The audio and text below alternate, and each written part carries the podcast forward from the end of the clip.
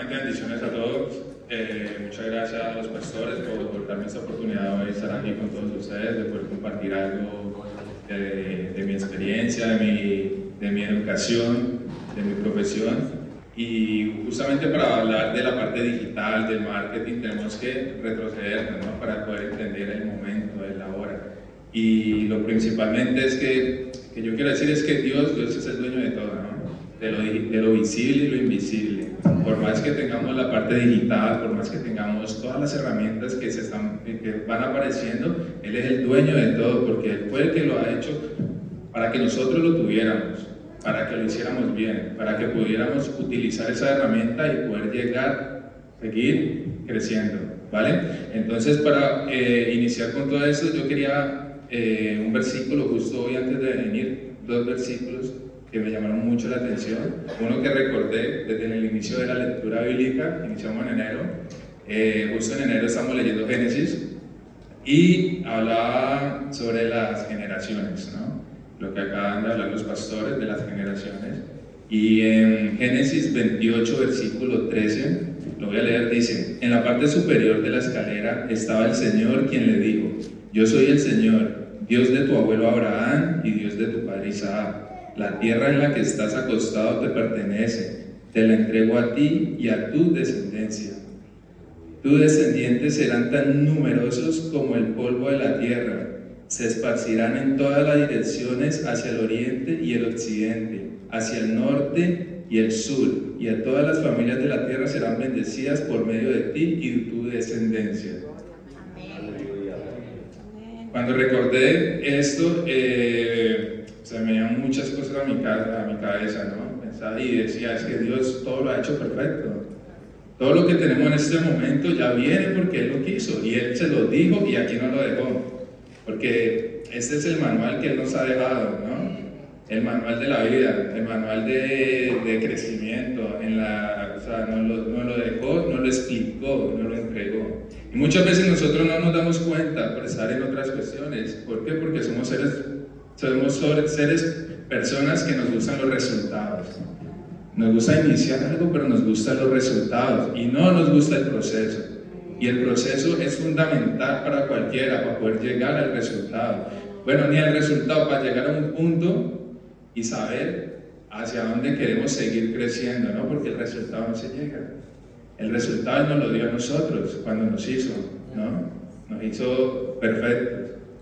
Nos dio dos brazos, nos dio dos manos y nos, hizo, nos dio algo que es muy infinito, que es la imaginación, los sueños, el poder llegar y crear, el poder llegar y avanzar, el poder llegar y hacer cosas que de pronto no lo tenemos presente. Entonces, cuando llegamos a este punto, llegamos a otro punto que, el Salmos, y, y, al leerlo, lo señalé inmediato, incluso lo señalé y lo puse y lo tengo que compartir para iniciar todo esto. En Salmo 78, versículo 2, porque te hablaré por medio de una parábola te enseñaré lecciones escondidas de nuestro pasado, historias que hemos oído y conocido, que nos transmitieron nuestros antepasados. No les ocultaremos estas verdades a nuestros hijos. A las próximas generaciones le contaremos de las glorias obras del Señor, de su poder y de sus imponentes maravillas. Pues emitió sus leyes a Jacob, entregó sus enseñanzas a Israel, les ordenó a nuestros antepasados porque se los enseñarán a sus hijos, para que las siguientes generaciones las conocieran, incluso los niños que aún no, no habían nacido, y ellos a su vez les enseñarán a sus propios hijos, de modo que cada generación volverá a poner su esperanza en Dios y no olvidarán sus gloriosos milagros, sino obedecerán sus mandamientos. Ahí volvemos, ¿no? Él ya lo sabía, él ya lo sabe. Incluso él ya sabe qué va a suceder mañana, él sabe qué es lo que viene. Y es lo que nos está aquí mandando es un mandato. Tenemos que obedecer, ¿no? Lo que yo entiendo dice, tenemos que obedecer y hablar de los milagros de nuestros antepasados, de las generaciones que ya pasaron y las generaciones que vienen por delante. Nosotros somos los únicos responsables de esas generaciones, de lo que le transmitimos a esas generaciones, de lo que le enseñamos a las generaciones futuras. Entonces, hoy yo quiero hacerlo responsable a ustedes como líderes de la iglesia y hacerme responsable a mí. ¿Qué es lo que queremos para nuestras futuras generaciones? ¿Qué queremos para la iglesia, para una futura generación? ¿Qué, ¿Cómo queremos llegar a avanzar y romper esa, ese tope que hablaba el pastor hace un momento? Hay muchas formas, muchas formas porque ella no nos lo dio. Muchas veces nos hacemos los ciegos y no lo vemos por estar pensando en otras cosas. Y hoy quiero iniciar eso hablando sobre las herramientas que Él ha puesto en nuestras manos y que muchas veces no las tomamos porque es más fácil llegar al resultado que vivir el proceso. Y el proceso es aprender, aprender a utilizar las cosas de forma adecuada. No solamente a decirle a, a los jóvenes, que son los que vienen, esto es malo. No, no, si está es porque Él lo puso ahí. Si está es para que cojamos esas herramientas y logremos enseñarlas, educarnos a nosotros mismos y a los que vienen por delante de nosotros. Y con esta pequeña introducción quería hablar un poco de la, de la era digital, de los avances que hemos llegado al momento, porque en ese momento ya la era digital pasó. A partir del 29 de noviembre entramos a la era de la inteligencia artificial, que es algo que en ese momento no lo imaginamos, pero es lo que ya llegó y lo que se viene. Pero para entender esta parte tenemos que volver otra vez al pasado. ¿no? En el pasado, con la era digital, en el siglo XXI, es una experiencia, bueno, estamos experimentándolo, tantas cosas nuevas, tantas cosas novedosas que cada vez van apareciendo y nos sorprendemos muchas veces, ¿no? Pero nos sorprendemos es por eso, porque el proceso no lo hemos saltado. Las cosas hay que, si aparecen, hay que estudiar, hay que llegar a ellas, hay que leer, así como nos, nos dio Dios la Biblia y nuestro manual para aprender de él, y muchas veces no lo hacemos porque vemos otras cosas más importantes que aprender de la palabra. Así mismo son las herramientas que van poniendo, entonces para no quedarnos atrás, porque cuando nos quedamos atrás ahí es donde viene la queja, empezamos a quejarnos, a decir, no, esto es malo, porque claro, si hay una queja es malo sin saber que nosotros somos culpables de esas quejas. ¿Por qué? Porque no, no estamos avanzando y no estamos a la misma línea que va pasando nuestras generaciones. En la comunicación hay cuatro generaciones. La primera generación es la oral, ¿no? que viene desde nuestros, desde, desde Abraham, en la parte de la comunicación, de, del poder de la palabra, cuando se hablaba, incluso hasta ahora, se puede cuando nace un niño, el niño no nace leyendo, el niño escucha y aprende a hablar porque lo escucha. Por eso también debemos ser ejemplos al hablar, no solamente con los niños, sino con todo nuestro entorno. ¿Por qué? Porque muchas veces eh, vemos que los niños llegan o los jóvenes llegan y, hey, ¿qué tal? ¿Cómo están? Y es una queja, no, estoy cansado, no, estoy... Muchas veces no, a ver, no, muchas veces puede ser que sí estén cansados, pero no es la actitud, no es la forma, ¿no?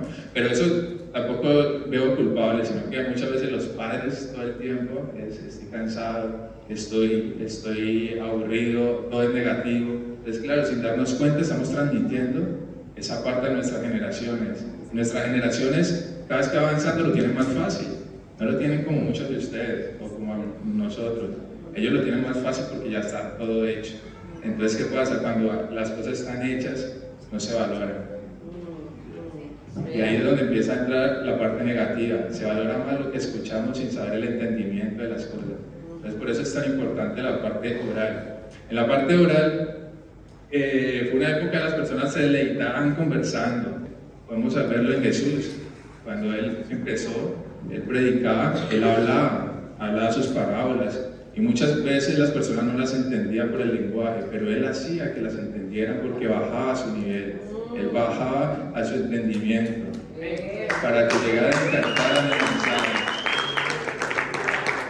Y en el momento de, la, eh, medio de la comunicación de la palabra oral, eh, pues, estimulamos nuestros oídos, ¿no? que es algo que también Dios nos dio, somos perfectos. Entonces es muy importante eh, la parte eh, del hablar. ¿Por qué? Porque cuando hablamos estimulamos oídos, nos estimulamos nosotros emocionalmente, sentimos.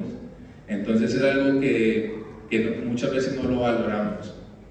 ¿Por qué digo no lo valoramos? Porque hablamos cosas innecesarias, porque hablamos cosas que no tienen nada que ver, porque muchas veces utilizamos el hablar para desear el mal o para describir las cosas negativas, porque es más fácil eso, ¿no? Que decirle a una persona lo bueno que tiene por decirle las cosas que pueden avanzar y no debe ser así. Jesús nos dejó algo y debemos seguir su ejemplo, ¿no? En el momento cuando hablamos y bajarnos al nivel de la persona para que logre entender el entendimiento, para que logren que llegue esa palabra y llegue al, al sentir, no solamente al oído, porque muchas cosas entran por un oído y salen por el otro, que se queden en el corazón. Entonces es una parte muy importante en la era. Deuteronomio 6, 7, 8. Y estas palabras que yo te mando hoy estarán sobre tu corazón y las repetirás a tus hijos y las hablarás de, a ellas estando en tu casa y andando por el camino y el acostarse y cuando te levantes. yo creo que es algo que está todo muy claro, ¿no? Estamos hablando de las generaciones y el mandato que Él nos dio. Estamos hablando de las palabras que tenemos que obedecer entre los mandatos. Él nos lo dijo en el Antiguo Testamento, los mandatos que teníamos que hacer, los mandatos que teníamos que obedecer. Y en el momento de hablar, nuestros hijos no leen, pero se escuchan y sienten. Entonces, por eso es tan importante tener una buena comunicación con las futuras generaciones, con las palabras y sobre todo con los niños. De la parte oral pasamos a la era de la imprenta. Cuando los alrededores de, mil, eh, los años 1450, el alemán Johannes Gutenberg inventó la impresora, la imprenta, la historia se dividió en dos y cambió la forma de comunicarse totalmente.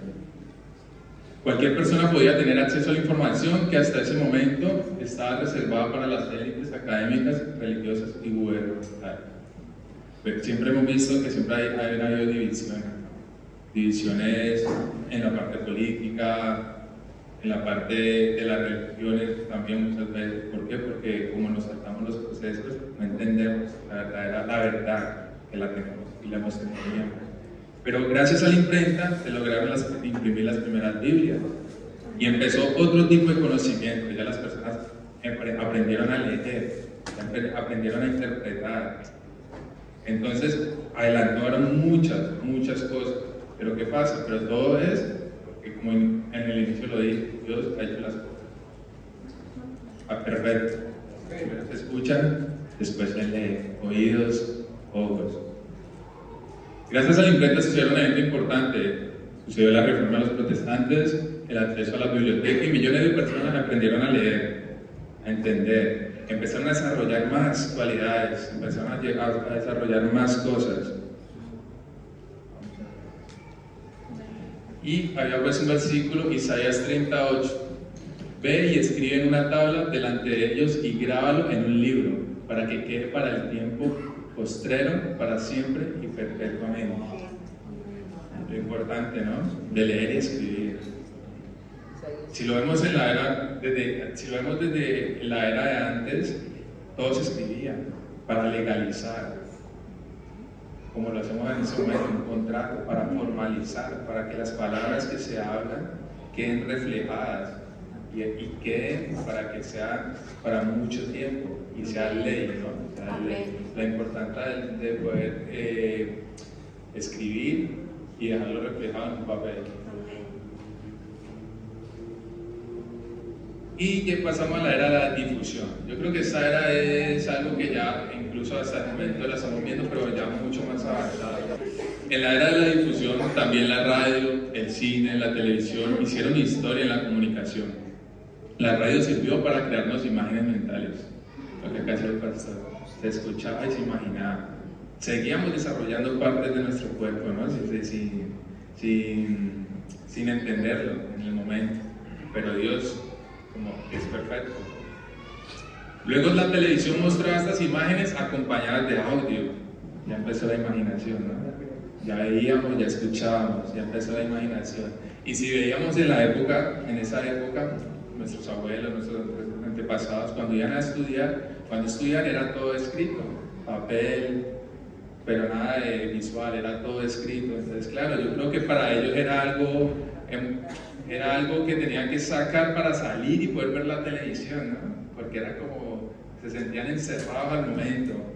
Cada vez que va llegando una era diferente, vamos evolucionando, vamos cambiando de mentalidad y crecemos mentalmente.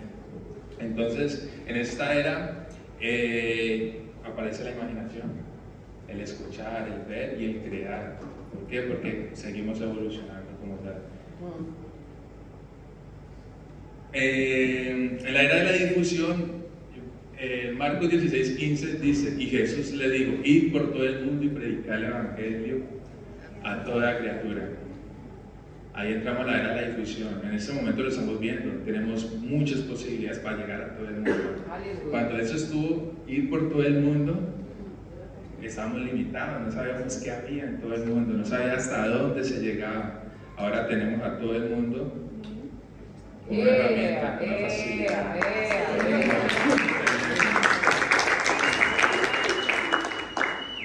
Isaías 48, 22, que sepa hasta los últimos confines de la tierra que mi mano derecha ha hecho esto, que el Señor ha hecho justicia.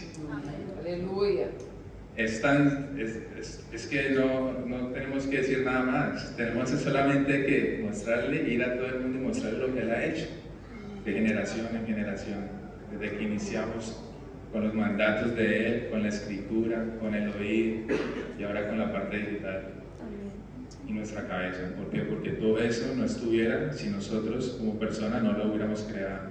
Y para llegar a eso es porque Él nos hizo a nosotros.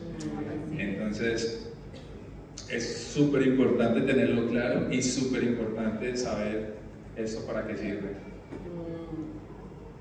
Ahorita en la área de la difusión tenemos muchas herramientas y ahora pasamos a la actual. En la herramienta tenemos las redes sociales. ¿Por qué empiezo con todo esto? ¿Por, por, ¿Por, qué, inicio con todo eso? Para tener el entendimiento a lo que tenemos hoy. ¿Por qué? Porque estas cosas no existían en, en, en el pasado. Pero ellos buscaban la manera de comunicarse. Iniciaron con la pluma, cuando iniciaban con un mensaje. Se los pasaban a los corredores, que eran las personas encargadas de ir, dejar un mensaje, regresar. Pero ¿cómo llegaban a más lejos? Ellos no paraban, continuaban, le mandaban el mensaje y empezaron a utilizar barcos para que el mensaje siguiera creciendo. Ahora todo es muy fácil, todo le damos clic y el mensaje llega. Y no solo a uno, sino a millones de personas. Entonces, estas son las herramientas que tenemos hoy y esas herramientas, hoy vengo a hablar de ellas, ¿por qué? Porque nosotros somos responsables de lo que hablamos, de lo que escuchamos, de lo que mostramos, de lo que enseñamos, no solamente para nosotros, no solamente para la generación anterior, sino para nuestras futuras generaciones, que son los que están creciendo con un móvil en la mano. Pero están creciendo con un móvil en la mano es porque nosotros lo permitimos, nosotros lo entregamos. ¿Por qué? Por falta de tiempo muchas veces. Somos nosotros los que decimos, hoy está molestando mucho el tener móvil. No es que yo no sé hacer eso, búscalo en YouTube. No, es que cómo aprendo esto, búscalo en. O sea, lo estamos entregando y no estamos dándole la oportunidad a los jóvenes de que tengan un proceso. Por lo que decíamos al inicio, somos personas de iniciar y de resultado. Los procesos nos olvidamos. Y los procesos son fundamentales para crecer en nosotros, para crecer en nuestro corazón y para tener algo bien claro de lo que queremos ser hacia, hacia los demás. ¿Por qué? Porque a las futuras generaciones ya no se les puede hablar de decirle, no es que yo creo, no es que yo, no. A las futuras generaciones les gusta pertenecer a la mesa. ¿Por qué? Porque lo tiene toda la mano. Tú le hablas y lo primero que hacen es buscarlo por internet y le creen más al internet que a ustedes mismos.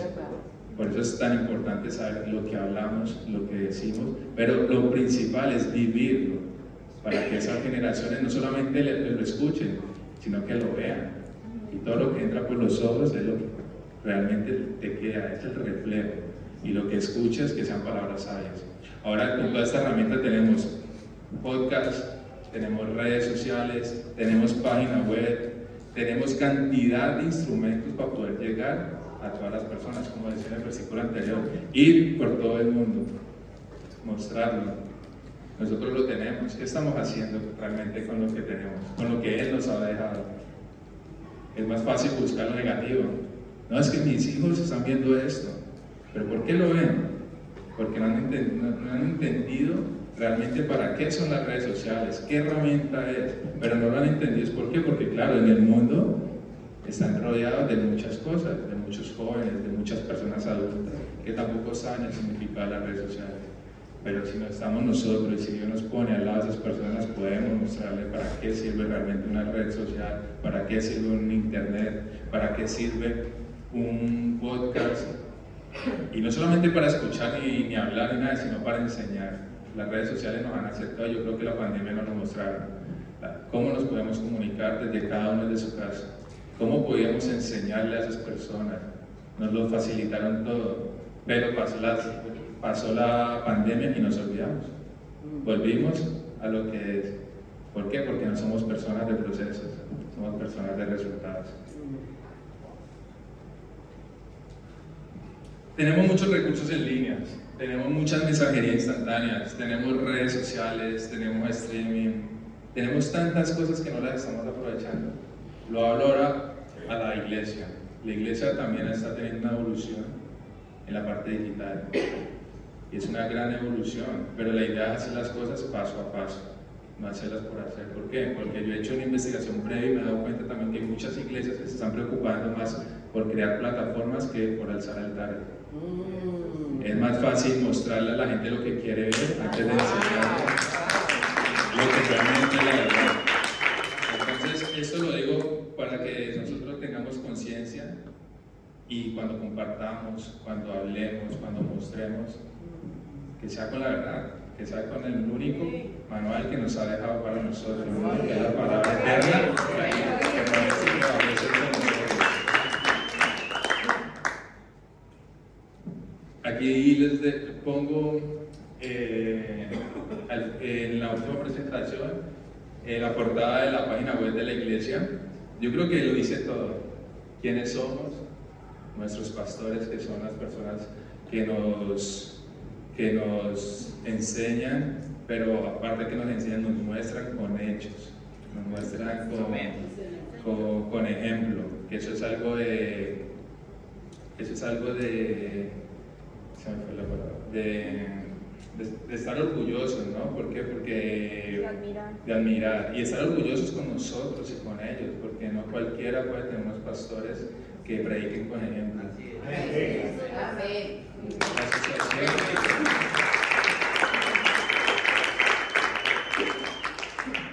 Y la asociación, una asociación es eso, ayuda, ¿no? Estar, integración, ayudar ¿Por qué? Porque lo que hablaba el pastor en el tema del liderazgo, no es mejor líder el que tiene muchos, el mejor líder el que crece a otras personas para que lideren. ¿Por qué? Porque si no, no podemos romper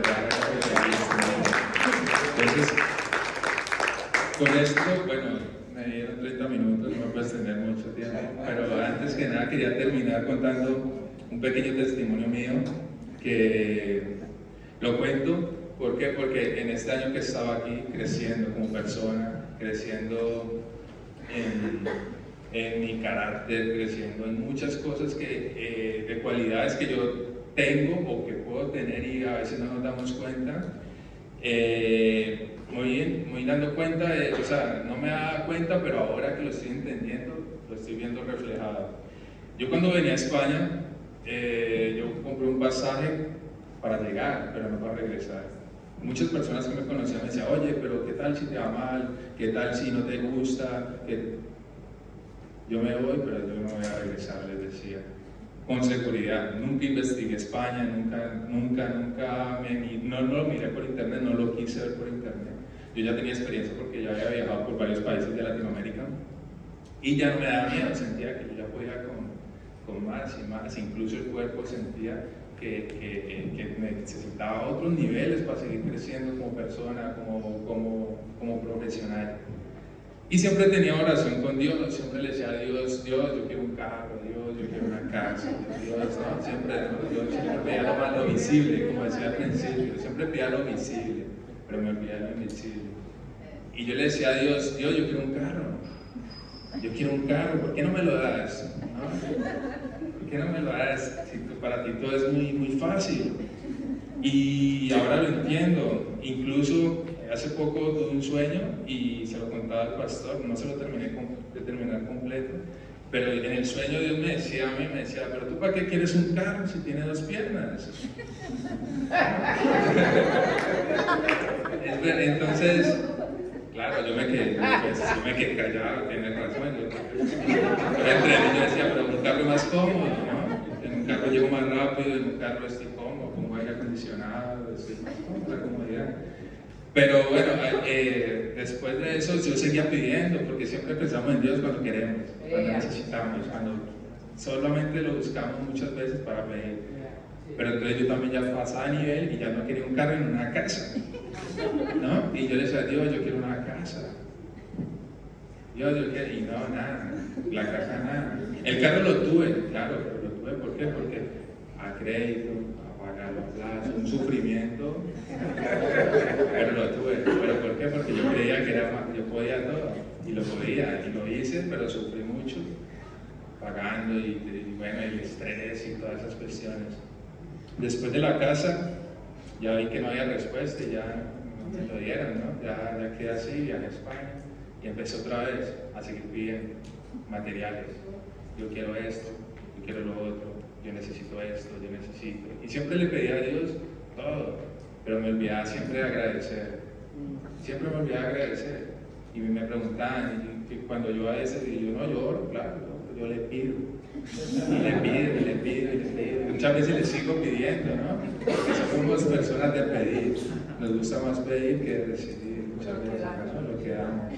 Entonces, ahí entendí muchas cuestiones y ahora que estoy en la iglesia voy entendiendo que no todo lo que pidamos es porque lo, necesitamos. No todo lo que pidamos es porque Dios nos lo tiene que dar.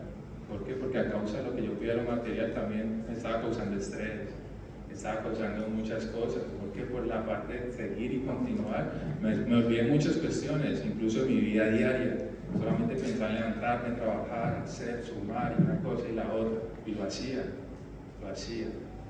Pero se me olvidó muchas cosas y, la cabeza no me paraba, no me paraba, no me paraba. Y ahora con todo esto yo después de un año que lo estoy haciendo, yo ya, yo ya no pido nada material. Ya no, ya, ya dije, no más, esto no puede seguir así. Ya lo material ya para mí pasó como un segundo.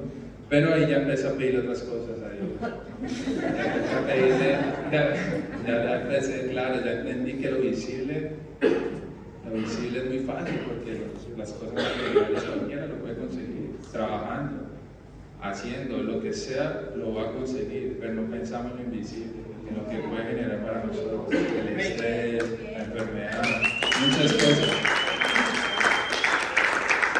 Y ahora con todo esto, lo único que le pido a Dios y siempre le, pedí, y le estoy pidiendo es que es propósito de vida.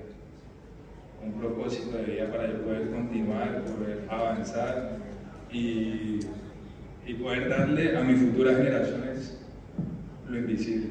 ¡Oh, Dios!